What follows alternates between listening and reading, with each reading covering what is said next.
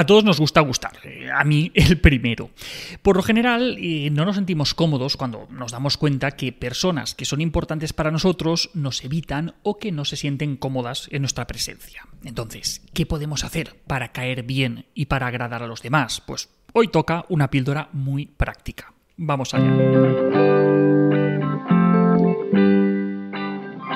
En este vídeo partimos de que tienes un mínimo de habilidades sociales que te permiten interactuar con los demás de una manera satisfactoria, pero que quieres pulir algunos aspectos para ser una persona más agradable y con quien los demás disfrutan de, tu compañía. Entonces, eh, el resumen básico es, mm, no seas un... Eh, entonces, ¿Cómo se hace eso? Pues vamos a verlo. Primero, mm, regla de oro. no hagas valoraciones ni juicios sobre el aspecto físico de la otra persona. Especialmente los negativos. Eh, de verdad, eh, no le interesa, no lo está esperando. A nadie le gusta escuchar un te veo mal, estás gordo, tienes ojeras, ¿vale? Entonces, eh, ante la duda, aplica la regla de los 5 segundos. Si lo que tienes que decir a la otra persona no se puede corregir en menos de 5 segundos, cállate la boca, ¿vale? Es decir, si le vas a decir que es feo, que es gordo, que es calvo, pues mejor te callas, porque es que no hay mucho que pueda hacer la otra persona en el corto plazo para solucionarlo. Pero yo qué sé, si lleva la bragueta abierta, pues esto tiene fácil remedio y está bien de que le adviertas para que no se le escape el pajarito. ¿Vale?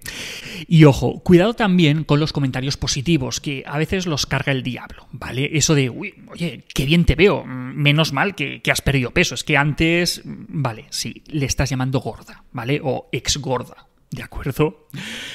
Más cosas, sé flexible. Las personas cabezotas no suelen caer bien, ¿vale?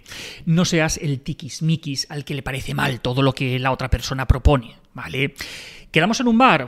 es que hay mucho ruido. Vale, pues mm, quedamos en un parque. No, es que hace frío. Mm, quedamos el viernes. No, es que llueve. Quedamos el sábado. No, es que hace calor.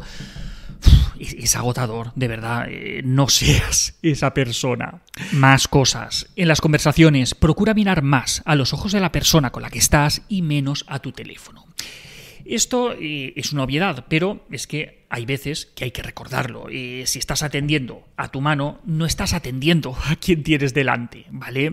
Puedes vivir media hora sin teléfono y ojo, mm, mucho menos interrumpas constantemente la conversación para atender llamadas, mandar audios, responder a comentarios de gente random en redes sociales. Eso no, ¿vale?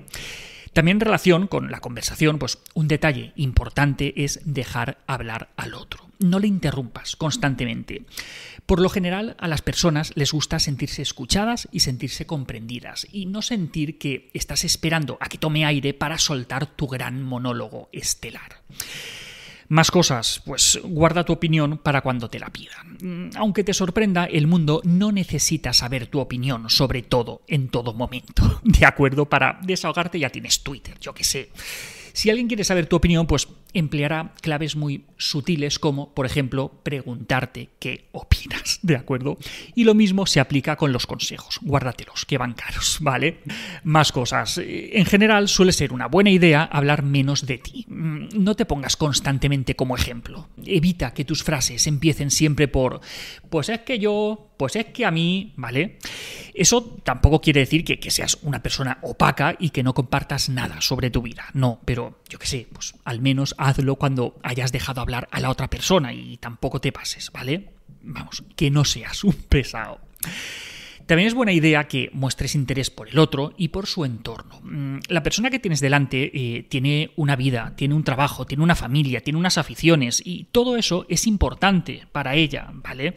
Muestra interés por lo que ella muestra interés, ¿de acuerdo? En relación con eso, pues trata de recordar los aspectos importantes de la vida de la otra persona y si eres malo recordándolo, pues anótatelo si hace falta, ¿vale? Por ejemplo, pues yo qué sé, mm, pues no está de mal que, que recuerdes cómo se llama la pareja o los hijos de la persona que tienes delante, ¿de acuerdo? Un truco mm, es, por ejemplo, pues que lo anotes en su contacto del, móvil, ¿vale? Pues en la ficha, en su, en su contacto de móvil, pues siempre hay un apartado de notas en el que puedes poner esa información, ¿vale? Entonces, si en vez de preguntar por tu pareja, le preguntas por, oye, ¿y qué tal está Sofía? Pues oye, pues, pues, mucho mejor, ¿vale? Si ocurre algo importante en su vida, pues tampoco está de más que lo recuerdes y que te intereses por eso. Por ejemplo, eh, si sabes que van a operar a su padre o que está pendiente de una reforma en su casa, pues puedes anotarlo en la agenda de preguntarle a fulanito por su padre o preguntarle a fulanito por la casa. Pues eso le va a hacer sentir que te importa y que, ¿vale? También relacionado con, todo esto, pues es buena idea que compartas su ilusión y que compartas su entusiasmo. Eh, si, por ejemplo, pues, te enseña un coche nuevo que se ha comprado, pues intenta señalar los aspectos positivos de, su decisión y ahórrate la crítica, ¿vale? Más que nada porque ya ha decidido, es decir, eh, te lo está enseñando, ¿vale? Ese momento no es el de deslumbrar con tus conocimientos de mecánica para mostrarle la mala decisión que, según tu criterio, ha tomado, ¿vale?